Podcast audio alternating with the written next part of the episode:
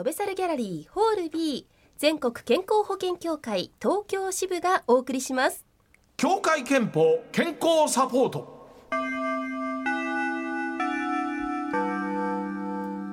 小豚くんたち健康スクールが始まるぞ。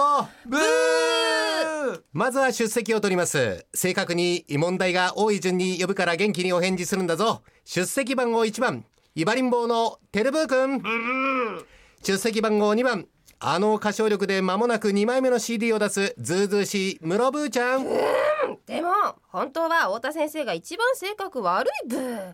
低姿勢なのは見せかけで本当は無慈悲な男だってみんな知ってるブー。その通りだブ今年の新年会で先生はオイラの写真を鍋に入れてしゃぶしゃぶした後ポン酢につけて食ったそうだブまあスリッパの裏みたいな味でした。ふざけんなブまあとりあえず授業を始めますよ。今日は小豚くんたちみたいに腹回りがぽっちゃりしている人には特に気をつけてほしいメーター棒についての授業です。メタブー？ノーノーメーター棒。メブブメーブーブーじゃなくてメーター棒。ブーブーブブーーブーブーじゃなくてブーターブー。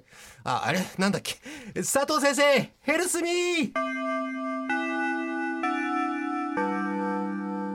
ということで今月の協会憲法健康サポートは医学博士の佐藤正隆先生をお迎えしてお送りいたします。先生よろしくお願いします。こんにちは。よろしくお願いいたします。よろしくお願いします俺だけどなんで太田が進行してんのお前？あよくぞ聞いてくださいましえた何なのお前？えー、トベサルバドールで協会憲法健康サポートがスタートしたのは2015年4月、まあ、健康な体づくりや病気の予防に役立つ情報を真面目に誠実にお届けして間もなく2年です。ああそうだね、まあ、お二人とも知識はもう本当に深いということで、今月は協会憲法健康サポートのまとめテスト。をいや行います。だねこれ、はい。なんでこんなやるなんてどう誰が認可したの、いやいやいや我々が認可したんです。よ。はいお前、はい。い、つもいないくせになんでお前が急に出てくんだよ。いいそういう役回りなんですよ。はい。怪しいやつだなえー回答者は健康漫談コンビテレブームロブーこと 吉田照美さんと室照美さんそしてラジオ機のあなたも回答者です。よくわかんないな、は多分あのお二人とも間違った答えやあやふやな言い回しをすると思いますので解説として佐藤先生をお迎えいたしました改めてご紹介させていただきましょう。慶應義塾大学医学部消化器内科のお医者様で医学博士の佐藤正隆先生です。よろしくお願いします。よろしくお願いします。よろしくお願いします、そして私は文化放送アナウンサー太田の尾はおかげさまで健康ですの尾太田秀明です。なんかこれ面白いのこれ。また前回太田さんの健康チェックした時うんどこが問題だったんでしたっけ？そうだいやいやタバコがやめられないっていうのはありましたね。ダメでしたし、生活のリズムもめちゃくちゃということで非常にメタボじゃなかったメタボはギリギリセーフあセーフギリギリセーフでしたけどね。はいはい。さあそれでは早速テスト開始です、うん。今週の第1問。今の小芝居にも出てまいりました。メタボメタボリックシンドロームとは何を指す言葉なのか。2年分の蓄積で迷わずスパッとお答えください。はい室さん。私から、はい。えーメタボとは、はいえー運動不足とか食生活が乱れて、まあ、脂肪分とか体重が肩になってしまうこと、はい。まあ、女性は目安としては9 0センチ腹回り。はいはい男性は8 5センチ。はい。長いお答えですね。です。はいはい。てるみさんは？いやメタボっていうのはあれでしょ内臓脂肪の異常。内臓脂肪の異常、ん。これはコンパクトな対照的にお答えでしたけども、さあ佐藤先生室さんの答え、てるみさんの答え10点満点でちなみに何点でしょうか？えー、室さんははい。7点ぐらいです、ね。7点。おすげえ。高得点完全負けたな。はい。てるみさんは？てるみさんは6点ぐらいですかね。でも6点。意外と差がないですね。はい。さあではメタボリックシンドロームについて佐藤先生から解説をお願いします。まあ、メタボリックシンドロームは定義があります、えー、とまず内臓脂肪ですね。これは先ほど室さんがおっしゃったように、はい。男性ならば腹回り85センチ、85女性ならば90センチ以上といったところがベースの条件になります。それからいわゆる糖尿病、おそれからあー高血圧、それとお高脂血症と言われるいわゆるコレステロールとか中性脂肪でありますけれども、こういったものの異常値このうち2つを満たすとおメタボリックシンドロームという定義になります。うん。あのメタボリックシンドロームの話をするときにあの脂質値脂質の値っていう言葉が往々にして出てまいりますけれども、これは何を表す値なんですか？これは今お話したようにいわゆるコレステロールそれから中性脂肪こういったところですね、特にコレステロールは最近は悪玉コレステロールと言われるような、あ動脈硬化を進行させるコレステロール、それから善玉コレステロールというような動脈硬化を改善するようなコレステロール。こういったものの値といったところですね。こういったものがあ異常値を示してくるというのが脂質異常ということになりますね。はい。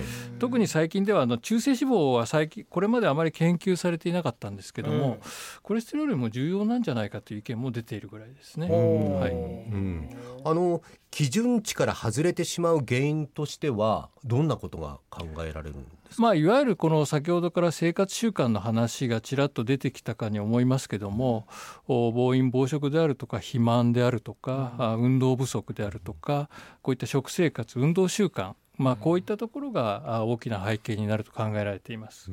まあ、もちろんもともと高い方もいらっしゃるんですが、まあ、その辺については人それぞれでありますのでやはり生活習慣は非常に大事だというふうにお考えください。うん。まあでもね現代人なかなか忙しいですしストレスも多いですからしっかりねこう生活習慣病を予防するっていうのはねなかなか難しいとは思いますが。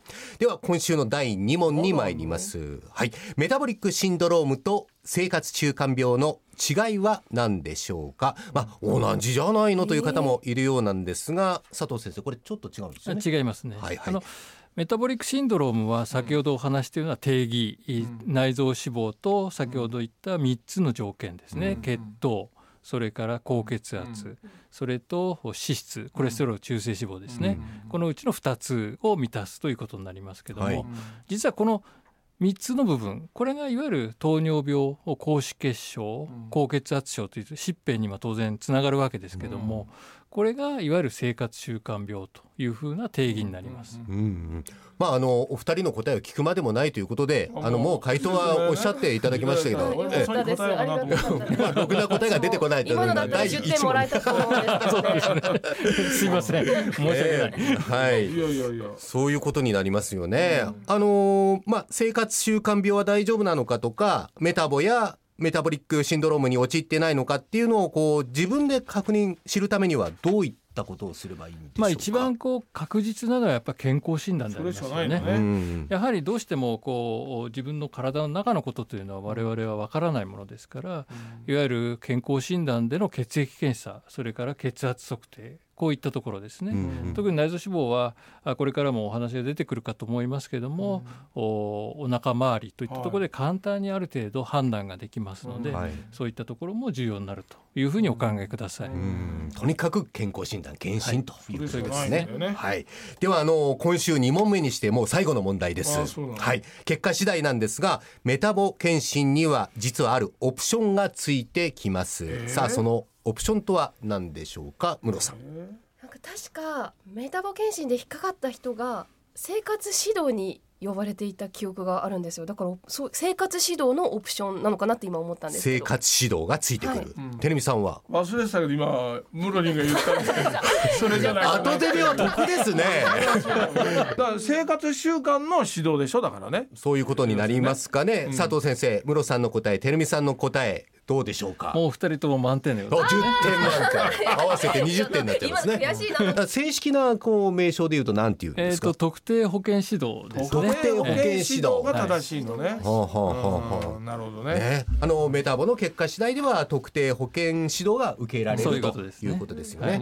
まあその特定保健指導に関しては改めて今月のお話の中で佐藤先生に解説していただきたいとなるほどなるほど思います。ということで佐藤先生今日もありがとうございました。ありがとうございました。ありがとうございました。来週もまた。よろしくお願いいたします。よろしくお願いいたします。お願いしますトベサルのホームページに健康サポートのページがあります。えツイッターもよろしくお願いします。ハッシュタグはシャープ健康サポートです。またこのコーナーはポッドキャストやラジコでのタイムフリーでもお聞きいただけます。なお今日の佐藤正隆先生のお話を聞いて検診を受けようと改めて思った方協会憲法東京支部では35歳以上の加入者ご本人に生活習慣病予防検診。